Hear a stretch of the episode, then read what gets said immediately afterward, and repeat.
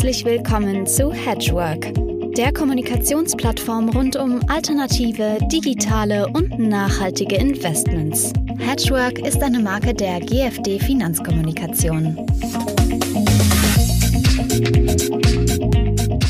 Ja, herzlich willkommen zum dritten Hedgework Talk. Heute geht es im weiteren Sinne um Nachhaltigkeit. Nachhaltigkeit ist unter anderem meines Erachtens die nächste Riesenwelle, die nicht nur die Kapitalmärkte weltweit verändern wird, sondern auch tief in die Realwirtschaft eingreifen wird. Das Pariser Klimaschutzabkommen, das die EU am 5. Oktober 2016 formell ratifiziert hat, sieht ja eine Reallokation privater Finanzmittel im Rahmen der Sustainable Finance Strategie vor. Um dies zu erreichen, sind eine ganze Reihe an regulatorischen Maßnahmen in die Wege geleitet worden. Die werden nun nach und nach geltendes Recht, so zum Beispiel die Offenlegungsverordnung am 10. März, über die ich heute mit meinem Gast, Frau Dr. Magdalena Cooper, sprechen möchte. Frau Dr. Cooper ist Abteilungsdirektorin Recht beim Deutschen Fondsverband BVI, für den sie bereits über 15 Jahre tätig ist. Ganz herzlich willkommen, Frau Dr. Cooper. Herzlich willkommen auch von meiner Seite. Mit Ihrer langen Erfahrung haben Sie ja bereits viele Regulierungsvorhaben begleitet. Und der BVI ist als Interessenvertreter der Fondsindustrie ja schon lange im Bereich des nachhaltigen Investierens aktiv. Was haben Sie als Verband für Ihre Mitgliedsunternehmen in diesem Bereich denn schon erreicht? Ja, wir begleiten und unterstützen unsere Mitglieder in der Tat schon seit langem bei dem Thema Nachhaltigkeit. Wir haben schon 2012 zusammen mit unseren Mitgliedern die Leitlinien für verantwortliches Investieren entwickelt, die inzwischen Bestandteil der BVI Wohlverhaltensregeln sind. Die Immobiliengesellschaften im BVI haben sich die Leitlinien für nachhaltiges Immobilienportfolio Management gegeben, um auch die Leitplanken für nachhaltige Strategien im Bereich der Immobilien zu setzen. In den letzten Jahren fokussieren wir uns aber vor allem darauf, unsere Mitglieder bei der Umsetzung der europäischen Gesetzgebungsvorhaben zur Nachhaltigkeit zu unterstützen. Und Sie haben die Offenlegungsverordnung angesprochen. Sie bildet sozusagen den Startschuss für das gesamte große Nachhaltigkeitsregulierungsprojekt der EU und ist ein ganz wichtiges ähm, ganz wichtiger Zwischenschritt. Können Sie da ein bisschen detaillierter drauf eingehen? Jetzt äh, tritt die Offenlegungsverordnung in Kraft, aber was bezweckt sie genau und vor allen Dingen, was ändert sich für welche Marktteilnehmer? Ja, wie der Name schon sagt, zielt die Offenlegungsverordnung auf eine stärkere Transparenz ab. Und das Ziel der EU-Regulierung ist es, die Informationsstandards über ESG-Merkmale von Produkten und Finanzmarktteilnehmern einheitlich zu gestalten, zu harmonisieren und den Anlegern vergleichbare Informationen äh, zu ESG-Themen zu bieten. Es ändert sich einiges. Wie gesagt, bekommen zum einen nachhaltige Produkte, also Produkte, die dezidiert als nachhaltig angeboten werden, ähm, einheitliche durchaus detaillierte Vorgaben dazu, wie sie ihre Anleger über ihre Anlagestrategie und die, ihre, die Umsetzung der Anlagestrategie zu informieren haben und wo sie dies tun sollen. Aber auch Finanzmarktteilnehmer wie äh, Fondsgesellschaften, Versicherer, Banken und Finanzdienstleister werden dazu verpflichtet, zum Beispiel über den Umgang mit Nachhaltigkeitsrisiken zu informieren. Also dient das alles sozusagen auch zur Präzision vieler Begriffe und Prozesse. Asset Manager beispielsweise müssen, dürfen ja jetzt ihre Produkte klassifizieren. Es gibt da äh, drei Artikel, die mir besonders aufgefallen sind. Der Artikel 6, 8 und 9, der sozusagen die unterschiedliche Güte bezüglich Nachhaltigkeit äh, definieren soll. Was unterscheidet die Produkte denn voneinander? Was sagt es mir, wenn ich mir einen Artikel 6, einen Artikel 8 oder einen Artikel 9 Fonds kaufe? Ja, hier muss man tatsächlich unterscheiden. Artikel 8 und Artikel 9 der Offenlegungsverordnung bezeichnen tatsächlich unterschiedliche Produktkategorien, die sich in ihren Nachhaltigkeitsmerkmalen unterscheiden. Beide Kategorien, Artikel 8 und Artikel 9, sind Produkte, die von sich behaupten, Nachhaltigkeitsmerkmale in der Anlagestrategie zu berücksichtigen. Artikel 8 tun dies vor allem prozessbezogen, indem sie ökologische oder soziale Erwägungen in den Investmentprozess integrieren und sich dazu verpflichten, bestimmte Merkmale zwingend zu beachten. Das sind also vor allem Produkte, die nach Best-in-Class-Strategien investieren, die Ausschlusskriterien verwenden, die ihre Investments zum Beispiel nach bestimmten Nachhaltigkeitsnormen wie der Einhaltung von, UN Global Compact oder anderen ähm, UN-Konventionen screenen. Artikel 9 Produkte möchten mehr. Sie ähm, setzen sich über diese ESG-Strategien hinaus auch dezidierte Nachhaltigkeitsziele, die sie durch ihre Investitionsentscheidungen erreichen möchten. Das kann zum Beispiel die Reduktion des CO2-Ausstoßes sein. Das kann aber auch ähm, sein, dass man vielleicht bezweckt, die Unternehmen, in die man investiert, dazu anzuhalten, weniger gefährliche Abfälle zu produzieren oder stärker auf Biodiversität zu achten oder im Rahmen bestimmter Geschäftsmodelle den Zugang zur Gesundheitsversorgung in bestimmten Ländern zu verbessern. Und diese Ziele sollen Teil der Anlagestrategie sein. Sie sollen in den, ähm, die Produkte müssen sich dazu verpflichten, diese Ziele zu verfolgen und vor allem über die Erreichung der Ziele messbar zu berichten. Davon zu unterscheiden ist Artikel 6. Artikel 6 bezeichnet eigentlich keine gesonderte Produktkategorie, sondern setzt Standards zur Information über den Umgang mit Nachhaltigkeitsrisiken, die für alle Produkte in Zukunft gelten sollen. Das heißt, für nachhaltige Produkte, also Artikel 8 und 9 Produkte, aber auch für konventionelle Produkte. Und deshalb hat sich das inzwischen so eingebürgert, dass man die nicht nachhaltigen Produkte als Artikel 6 Produkte bezeichnet. Meinen Sie denn, dass es für Fondsgesellschaften einfach ist, jetzt ihr bestehendes Produktportfolio zu durchkämmen, zu durchforsten? Viele haben ja in der Vergangenheit schon wunderbare Namensbestandteile hinzugefügt oder Namen gegeben. Ähm, wie schwierig ist jetzt eigentlich in der Praxis die Klassifizierung dieser Produkte, äh, so dass sie der Offenlegungsverordnung standhalten?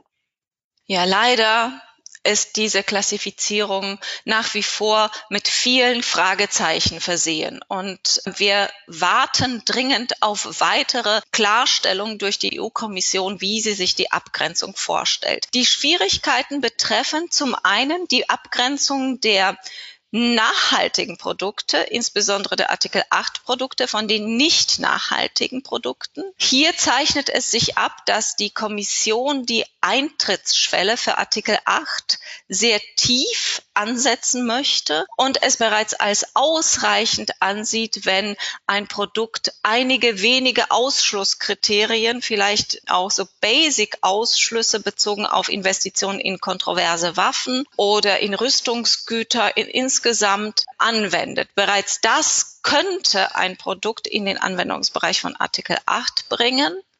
Auf der anderen Seite besteht eine Schwierigkeit bei der Abgrenzung von Artikel 8 und Artikel 9 Produkten.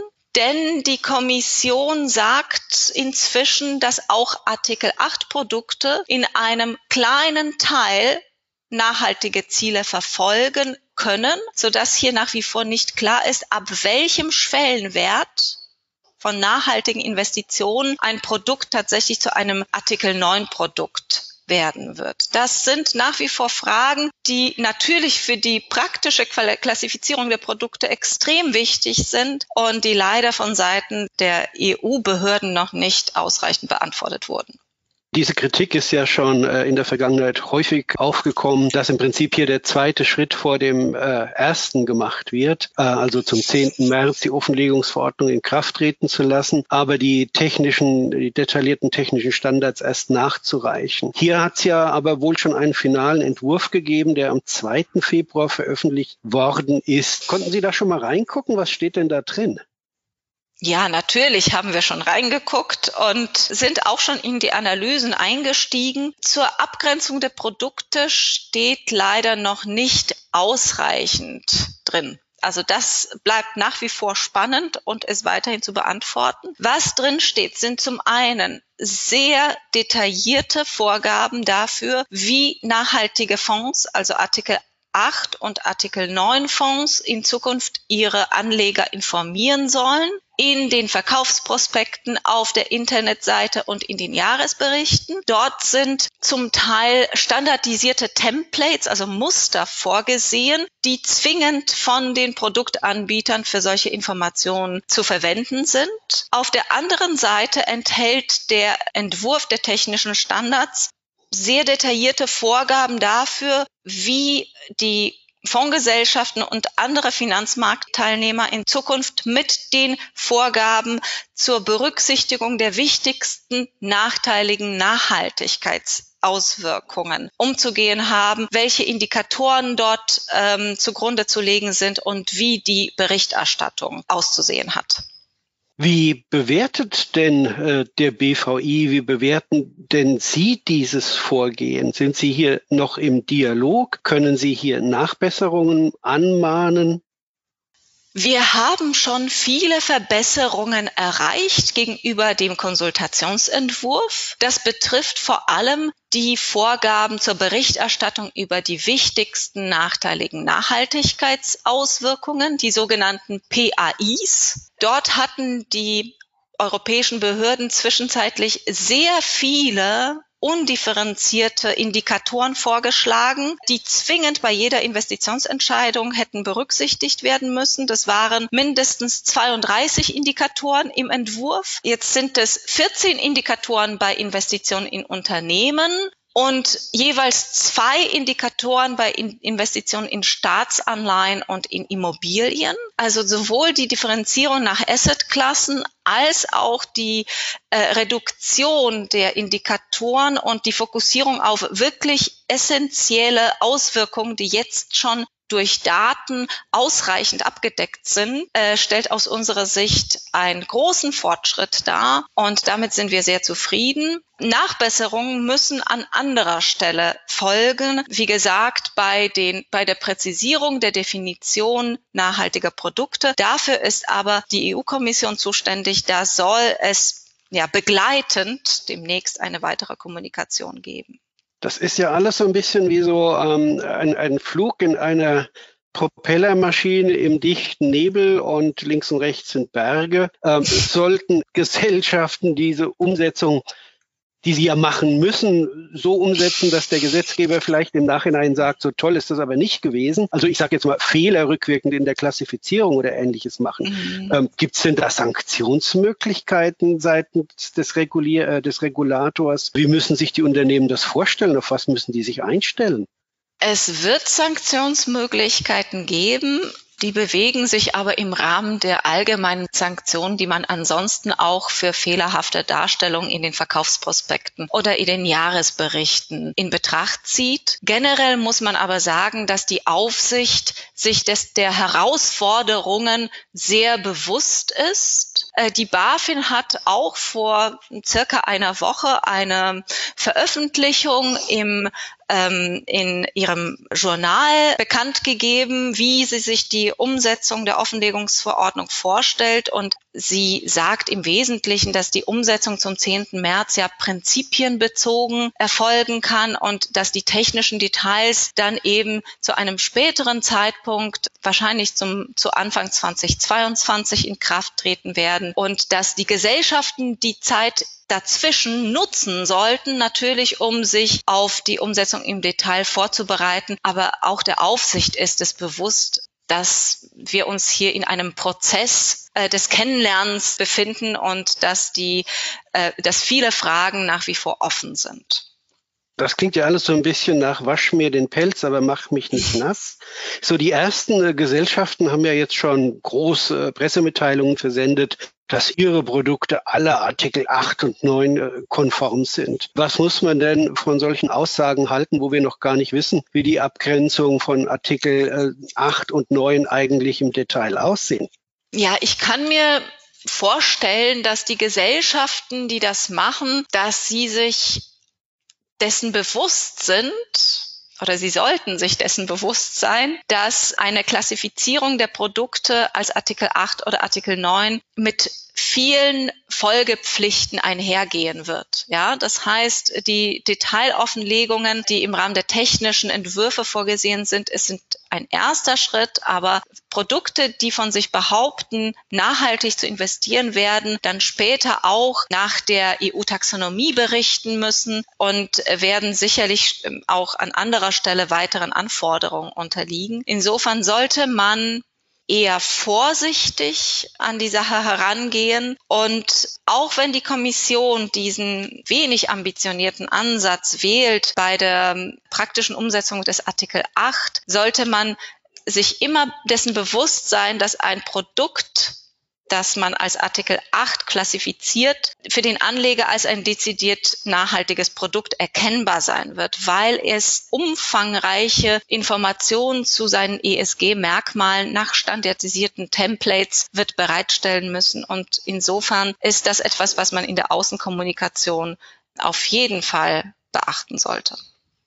Also kann es durchaus sein, dass in Zukunft der eine oder andere nochmal zurückrudern muss mit seiner Produktklassifizierung, sofern er da etwas forsch nach vorne gegangen ist und die Kriterien und die technischen Details sich Stück für Stück dann auch präzisieren von Seiten des Regulators. Ja, kommen wir äh, zur letzten Frage, Frau Dr. Cooper. Wo werden denn Ihre Mitgliedsunternehmen in der Zukunft, und Sie sprachen ja davon, das ist der Beginn einer großen regulatorischen Welle, noch große Hürden zu überwinden haben? Was kommt als nächstes auf Ihre Mitgliedsunternehmen zu in den kommenden Jahren? Und natürlich, wie kann der BVI dabei helfen?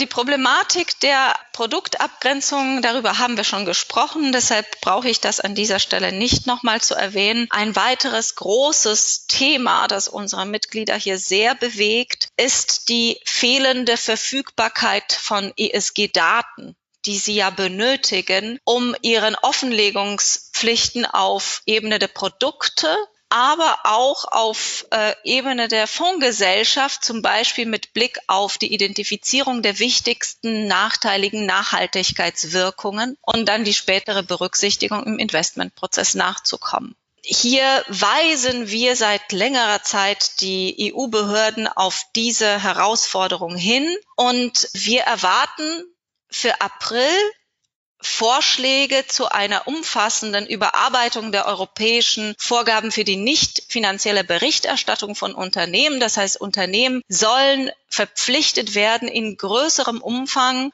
und nach einheitlichen Methoden über ESG-relevante Informationen zu berichten, die die Investoren benötigen. Und es ist auch im Gespräch einen zentralen Datenpunkt für solche Unternehmensdaten einzurichten. Diese Initiative nennt sich ESAP, European Single Access Point. Und darüber sollen Investoren in Zukunft die Möglichkeit bekommen, zentral in maschinenlesbarer und technisch verwertbarer Form solche standardisierten ESG-Informationen von europäischen Unternehmen zu bekommen. Selbst wenn das alles kommt, bleibt aber die große Herausforderung hinsichtlich der ESG-Daten von Nicht-EU-Unternehmen. Also Sie sehen, die Arbeit geht uns nicht aus, auch wenn auch international jetzt Anstrengungen unternommen werden, die ESG-Berichterstattung von Unternehmen stärker zu standardisieren, äh, wird es sicherlich noch auf absehbare Zeit